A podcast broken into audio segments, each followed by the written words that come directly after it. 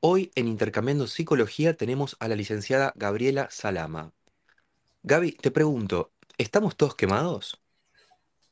Bueno, qué pregunta, Martín. Creo que esto es para pensarlo juntos y desarrollarlo, pero la respuesta definitivamente es que sí, que la forma de vida que llevamos, eh, el multitasking, la cantidad de estímulos que recibimos permanentemente, hace que nuestro ánimo, que nuestro cerebro, que todo nuestro cuerpo incluso, se tenga que adaptar de una forma para la que no estamos preparados y para que de alguna manera sentimos que no nos queda otra que responder sí o sí a todo este mundo que todo el tiempo nos demanda.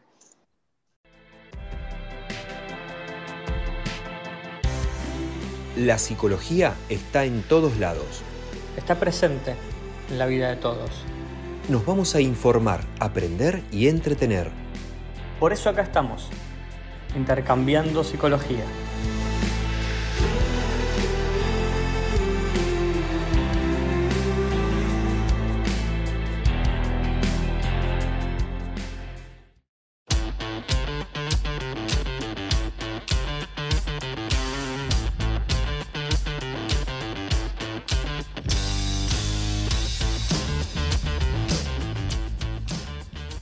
Bienvenidos a Intercambiando Psicología. Estamos en nuestro episodio 64, ¿sí? el cuarto episodio de justamente la cuarta temporada. Me acompaña el licenciado Sebastián Sarabia. ¿Cómo estás? Martín, buenas, saludos también para todos y también a nuestra invitada. Eh, Seba, hoy tenemos el síndrome de burnout, ¿no? Un tema que en principio yo creo que, por lo que tengo entendido, aplica solo al mundo laboral pero me parece que nuestra invitada viene a darle un upgrade al tema, ¿no? a, subirlo de categoría y lo va a trasladar a otros ámbitos de la actualidad. Pero en principio, Seba, ¿qué sabemos del síndrome de burnout? Martín, lo primero que sabemos, o por lo menos la primera información que nos llega del síndrome de burnout, es que está enlazado generalmente a lo laboral.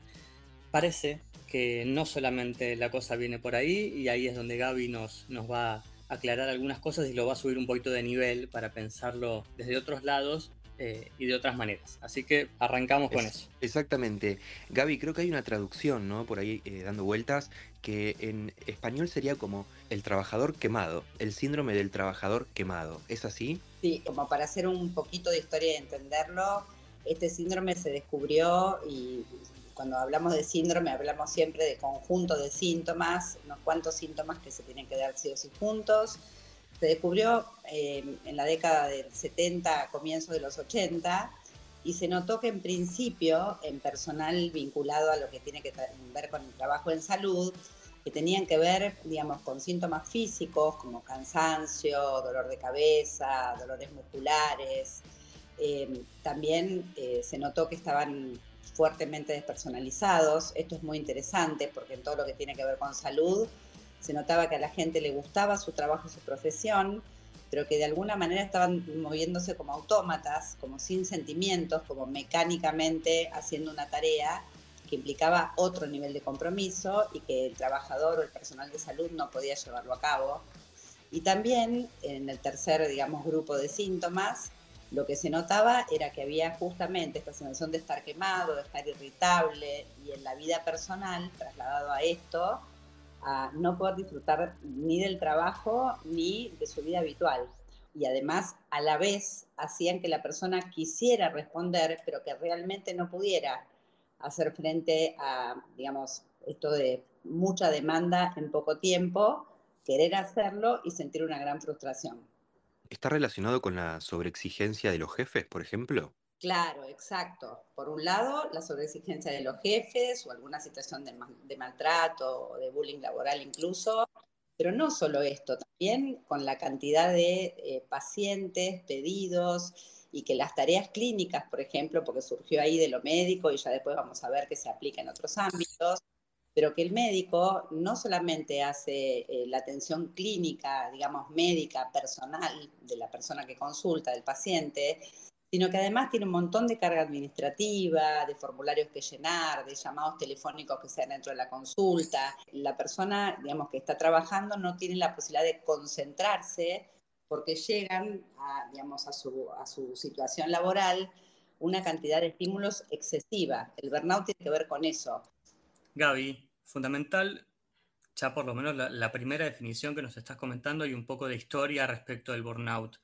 Eh, te quiero preguntar algo, porque dijiste una palabra que por lo menos a nosotros en psicología, o por lo menos más de una mirada psicoanalítica, nos, nos convoca bastante, que es la palabra demanda. ¿Cómo podemos pensar hoy por hoy el concepto de demanda, la, palabra demanda, o por lo menos abriste ese camino eh, desde el burnout? ¿Qué implicancias puede llegar a tener la demanda o, qué, qué, decimos cuando decimos demanda, por lo menos para la gente que nos escuche, y ver si lo podemos tomar desde algún lado de psicoanálisis y cómo lo enlazamos con el tema de hoy?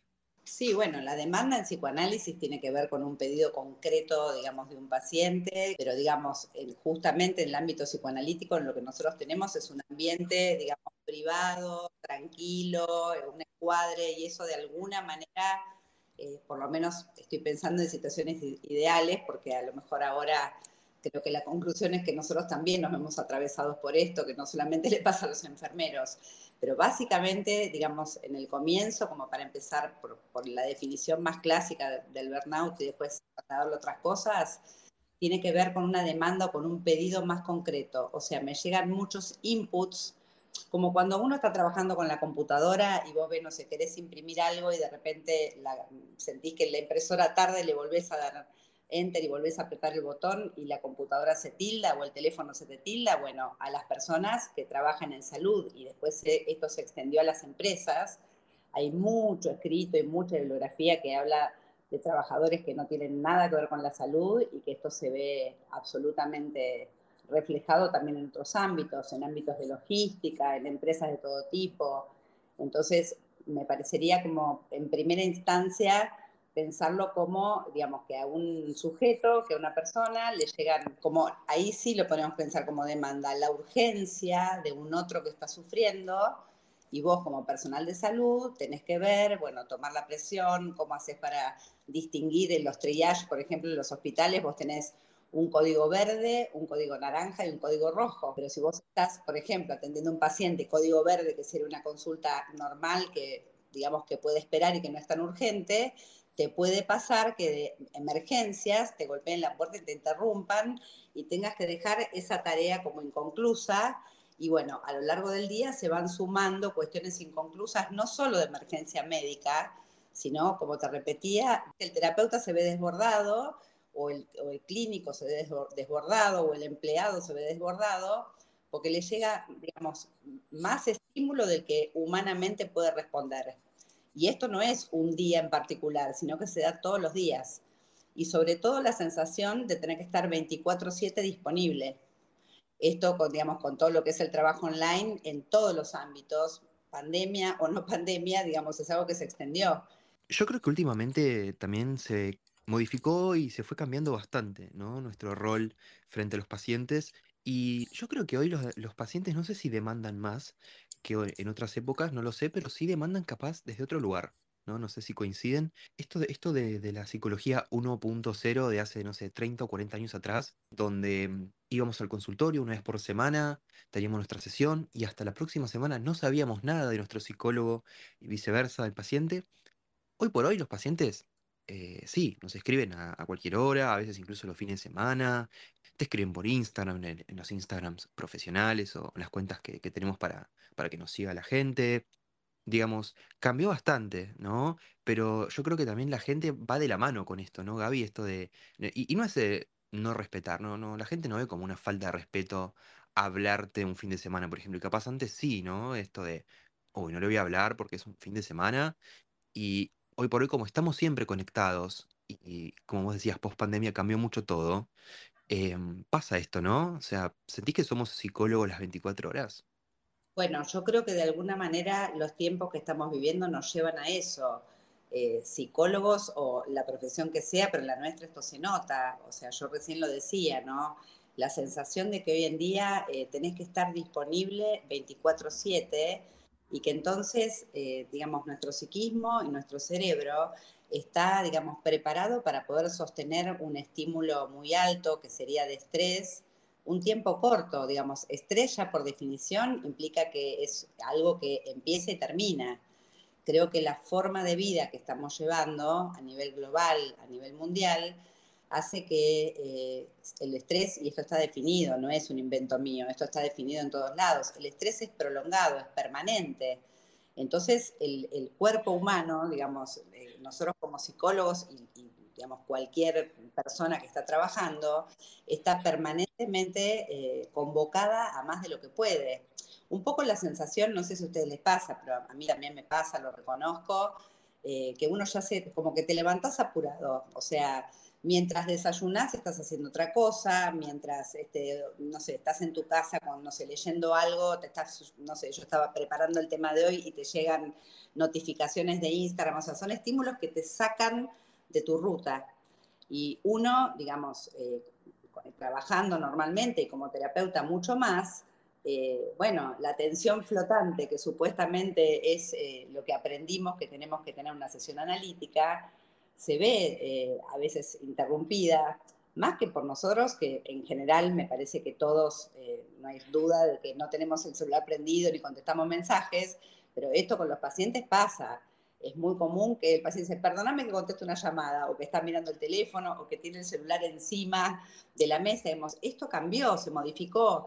O sea, creo que la idea hoy eh, no es pensar si esto está bien o mal, o si es una falta de respeto Digamos, como que realmente la, información hace que estemos hiperconectados y eso necesariamente implica otra calidad de vínculo.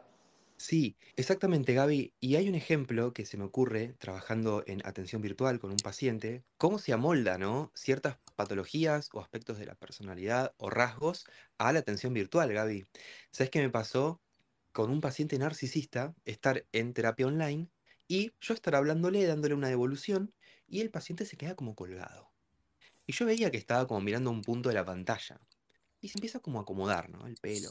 Y le digo, hola, le digo, estoy acá, ¿qué, qué pasó? Le digo, ¿te desconectaste? como que te, te, fuiste. Y me dice, sí, sí, discúlpame, me distraje viéndome, me estaba acomodando el pelo. Excelente el ejemplo, es excelente. Excelente. Como en la videollamada, todos sabemos que vemos en, grande al paciente, ¿no? Eh, pero nos vemos, nos vemos, ¿viste? Hay un recuadro chiquito al costado y nosotros nos vemos.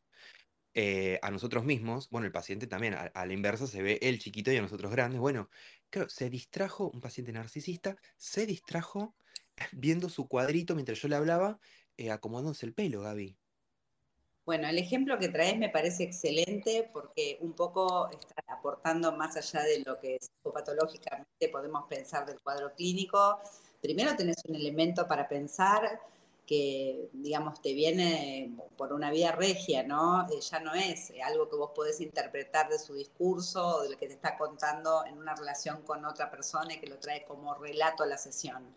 Esto ahora se hace vivo en la sesión, digamos, es como el mito de Narciso, ¿no? Este, mirándose en la pantalla, queda como fascinado con su imagen y se va de su propia sesión. Pero también, digamos, como pensándolo desde nuestro tema del burnout, este sería un ejemplo donde nosotros como terapeutas, y esto lo hemos hablado en varios capítulos anteriores, está bueno continuarlo, como terapeutas se nos impone una situación que es nueva porque no tenemos teoría todavía para eso.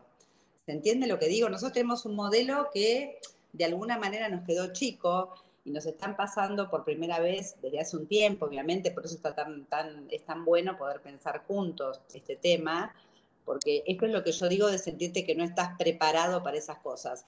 No hay un libro eh, de fundamentos de técnica psicoanalítica o de, no sé, teoría cognitivo-conductual que te diga cómo hacer cuando el paciente te manda un montón de audios o cuando se mira en la pantalla o cuando te escribe por Instagram un cambio de horario y vos tenés que hacer como todo un trabajo especial de ¿por qué no me lo escribís por WhatsApp? Porque el Instagram de alguna manera tiene que ver con otro tipo de información y de discriminación.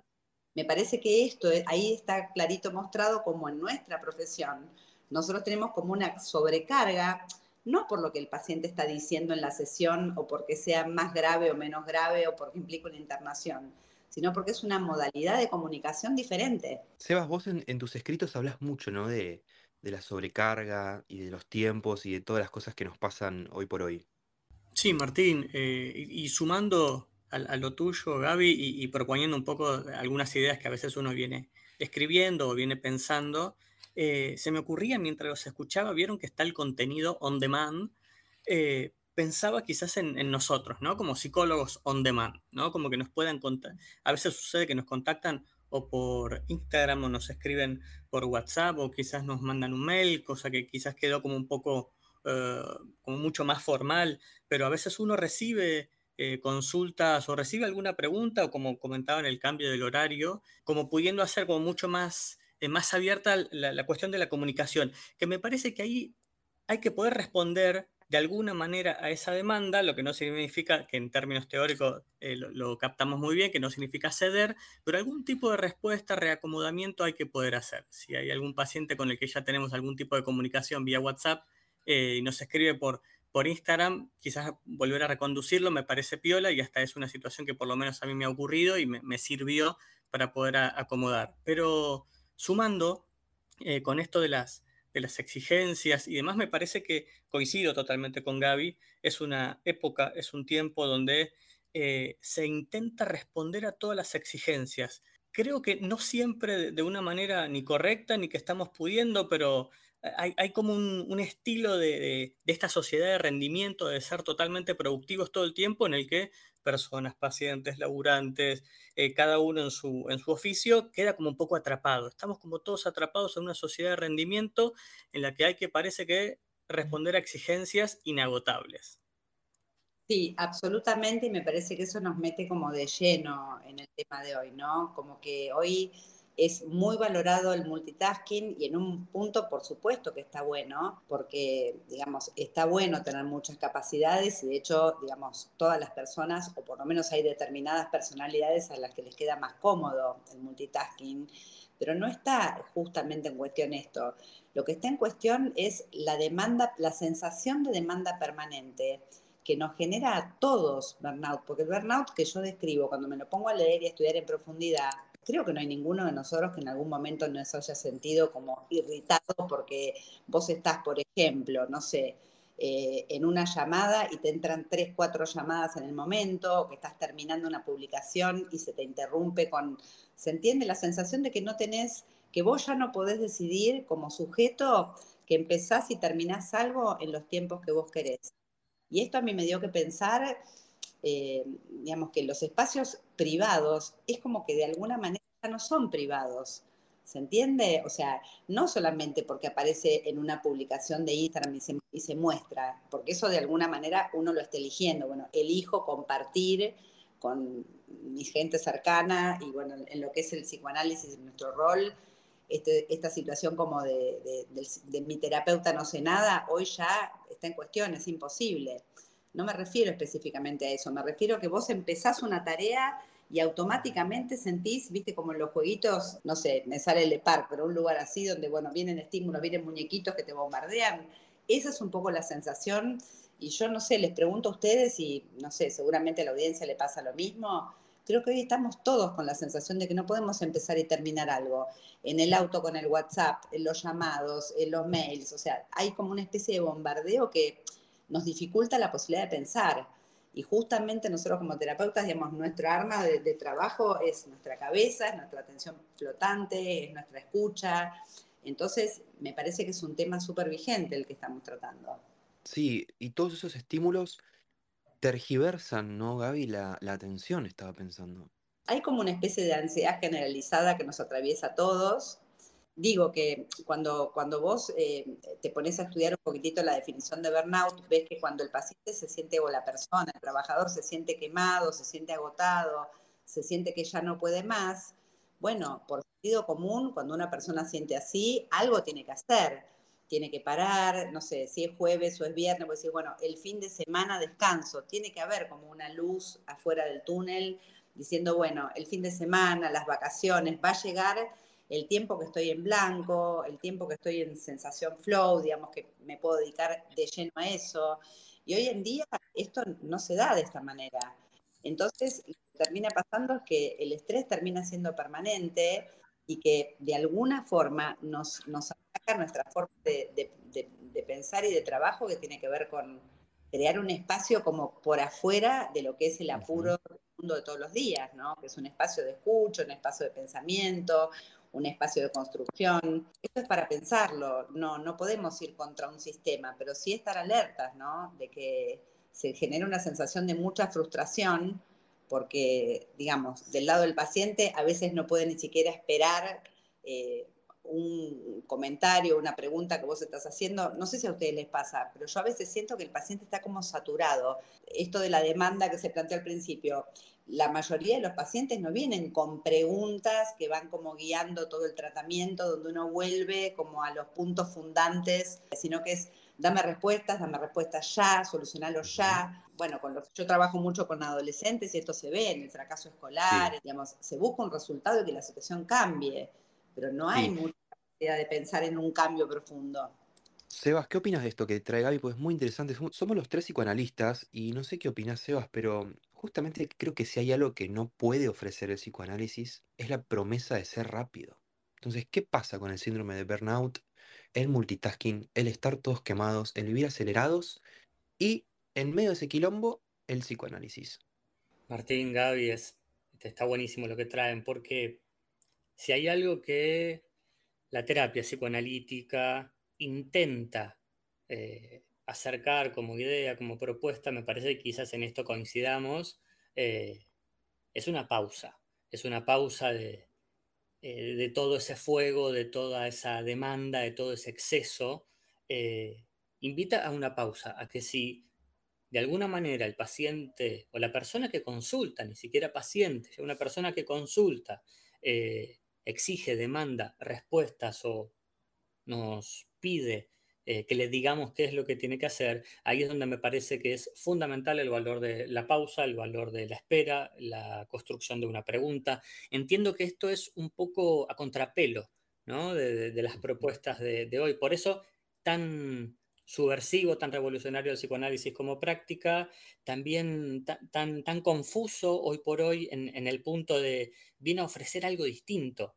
¿No? Antes la pausa eh, estaba pienso yo como la terapia que llevaba tiempo y demás podía llegar a estar como un poco más aceptada. Hoy por hoy creo que ese estilo de terapia hay como un poquito más de pregunta, un poquito más de extrañeza, lo cual a mí me parece lo vuelve mucho más interesante hoy en un mundo de inmediatez, de respuesta ya, de no quiero pensar, decime qué tengo que hacer, eliminemos el sufrimiento, no quiero padecer más, dame respuestas, dame placer, eh, la invitación a la pregunta, a frustrarse, a la desilusión, a la construcción de, nuevas formas de habitar el dolor, me parece que es súper, súper interesante eh, y eso es lo que apuntamos, es a lo que apostamos.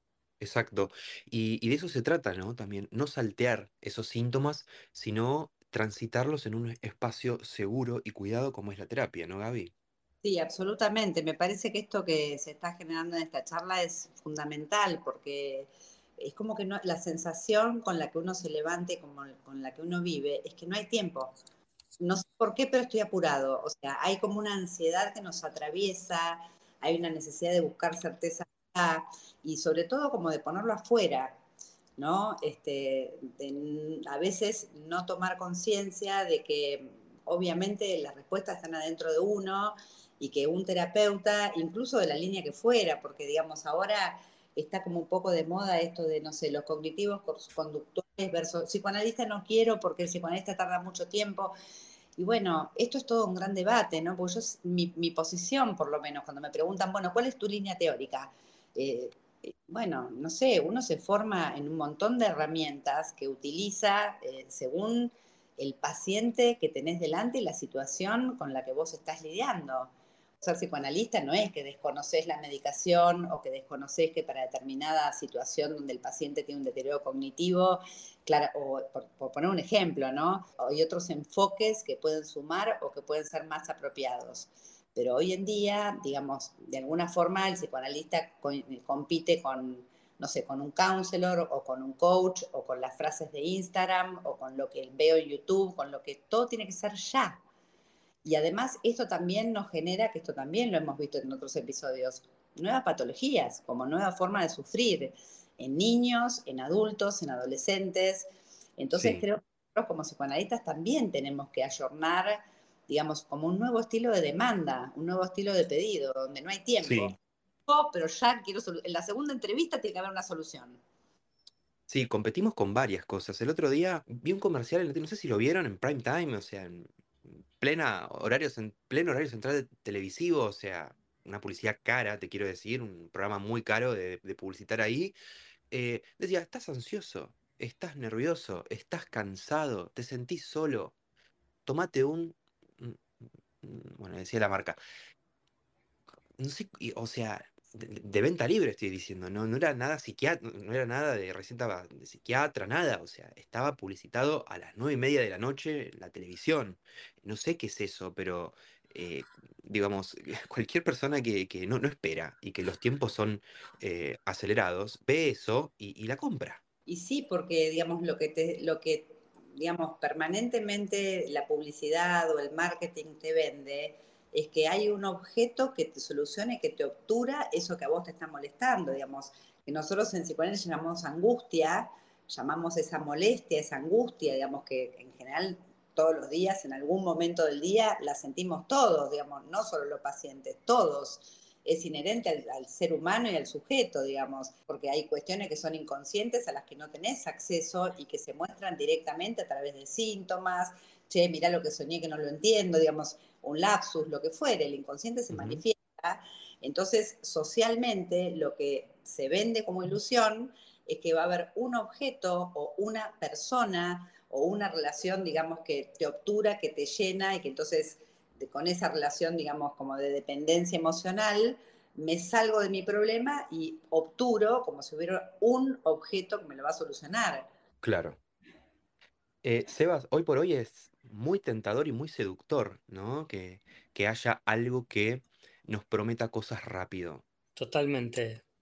Si hay algo que nos promete una, una respuesta rápida o puede colmar esa demanda o puede saciar eso, ahí es donde se genera a veces como, como una dependencia. Me parece que ahí es donde la, la, terapia, por lo menos de corte o estilo psicoanalítico, eh, es donde de alguna manera siempre viene a como dejarnos un poco rengos, ¿no? Como a, a, responder no del todo, a construir una pregunta que nos deje por la mitad, a que si hay placer, que no, no, no sea total, que invite a la repetición.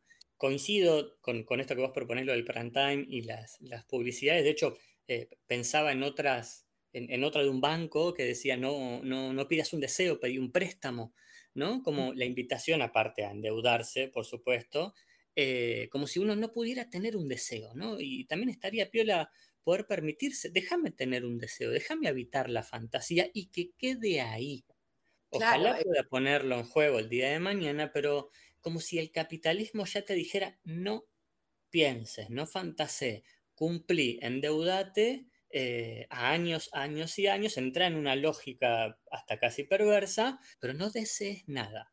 Claro, totalmente, digamos, eh, la inmediatez nos atraviesa, digamos, el tema es solucionar y esto le pasa, digamos, volviendo a nuestro tema, le pasa al empleado que no puede perder su trabajo de ninguna manera porque es sostén y porque se necesita sí o sí su sueldo, se tiene que bancar cualquier situación, no puede elegir, digamos, si se queja, si pide, digamos, algún cambio de situación, digamos, es como si tuviéramos todos presos o alienados en una situación, pero bueno, no nos podemos quedar con eso, hay que hacer algo, hay que poder pensarlo, hay que poder, digamos, como digerirlo de otra manera y ofrecer otra cosa, aunque claramente eh, no es cómoda la oferta, la oferta de pensar, la oferta de sostener, pero bueno, me parece que está bueno pensar que también la gente lo sufre y muchas veces por eso también consulta. En general la gente cuando te consulta hace, te dice, bueno, yo hace mucho tiempo, mucho tiempo cuánto, hace seis años que estoy deprimido, que estoy con ataques de pánico.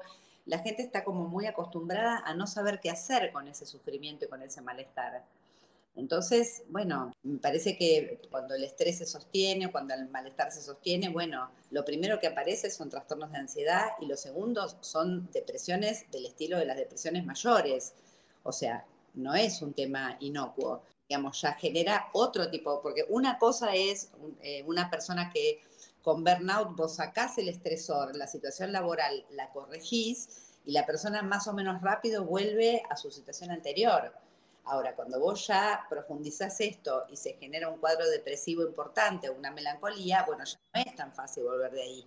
Llegando al final de este, de este episodio, hay mucha gente del otro lado escuchando. Queremos agradecerles a todos por escuchar la cuarta temporada de Intercambiando Psicología. Queremos que se queden con algo, más allá de haber aprendido lo que es el síndrome de burnout, de haberlo relacionado con un montón de cosas que nos están pasando hoy por hoy, ¿no? No- más allá de como psicólogos, también como pacientes, como ciudadanos, como simplemente vivir en estos, en estos tiempos. Em, ¿qué le decimos a la gente? ¿no? ¿Qué le decimos a nuestros oyentes? Yo creo que ahora va a hablar Sebas y después cierra Gaby, pero arranco yo. Me parece que lo que más me queda de este episodio 64 es justamente revaloricemos el espacio de la terapia. Me parece que la terapia entonces aparece como una isla en medio de todo esto, en la cual protege y da borde a todas estas cuestiones que estamos hablando. Me parece que justamente tenemos que revalorizar mucho más que antes el espacio de terapia, entendiendo los quilombos y todas las cosas que nos rodean, todos los estímulos, la hiperconectividad, todo lo que nos pasa me parece que lo que más me queda de este episodio es revaloricemos el espacio de terapia. Tengámoslo como ese espacio seguro, cuidado, como esa isla en medio de todo eso, en la cual yo puedo exteriorizar todas esas cosas y como un espacio como que se escinde, como que se separa de todo eso y em, no tiene nada que ver con todo eso que es mi día a día, ¿sí? Eh, vengo a hablar de mi día a día, pero no a que me pase lo que me pasa en ese día a día. Acá me desconecto y me conecto conmigo mismo, con mi terapeuta y con la escucha. Martín, está buenísimo esto que, que acercás, ya que vamos, vamos terminando y acercamos una idea a cada uno. Sumo a esta, a, esta isla que sería la, la, la, terapia, el hacer terapia, el ir a terapia, también sumo los, los efectos terapéuticos que puede tener otras actividades, como poder hacer esa, pausa en, en, otros espacios, juntarse con amistades, hacer otras actividades, algo que corte. Me parece que es un, fundamental, eh, así como vos decías recién, Martín, lo de eh, rodear o, o, la cuestión de la isla, me parece que es importante también cortar, como otra función y, y hacer con una idea. No dejemos de darle importancia a lo que nos pasa. Es fundamental. Tengamos un rato, un momento para conectar, podríamos decir, con lo que nos pasa, pero también diría de sentirnos extraños, desconocernos por un instante para registrar un poco o de otra manera eso que nos ocurre. Lo que nos pasa es importante también.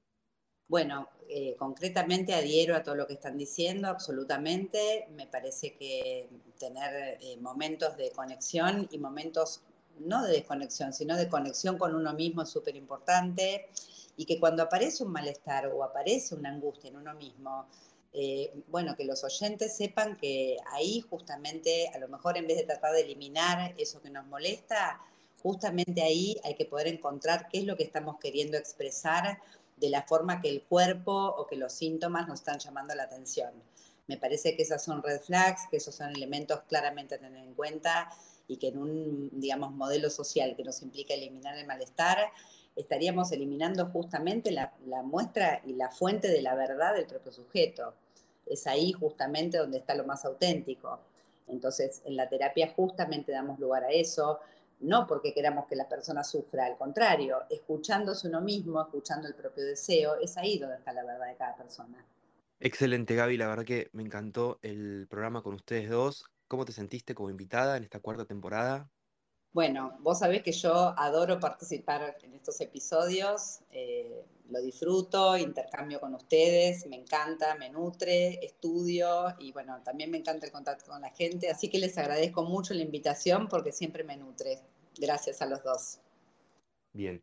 Bueno, Sebas, llegamos al final de este episodio. La verdad que avanza muy bien la cuarta temporada. ¿Cómo te estás sintiendo vos también? Yo también, episodio 64. Martín, hace, hace tiempo venís con esto. Uno se está sumando recién, pero la verdad que encantado, encantado de volver a conversar con, con Gaby, contigo por supuesto. Así que ojalá la gente se lleve las mismas sensaciones, le quede alguna pregunta, le quede algo armado o hasta quizás la idea de alguien de empezar a hacer terapia o o, alguna cosita ahí respecto de, de cómo está laburando, qué, qué, pasa en su vida. Así que con que queden preguntas o queden sensaciones, más que contento.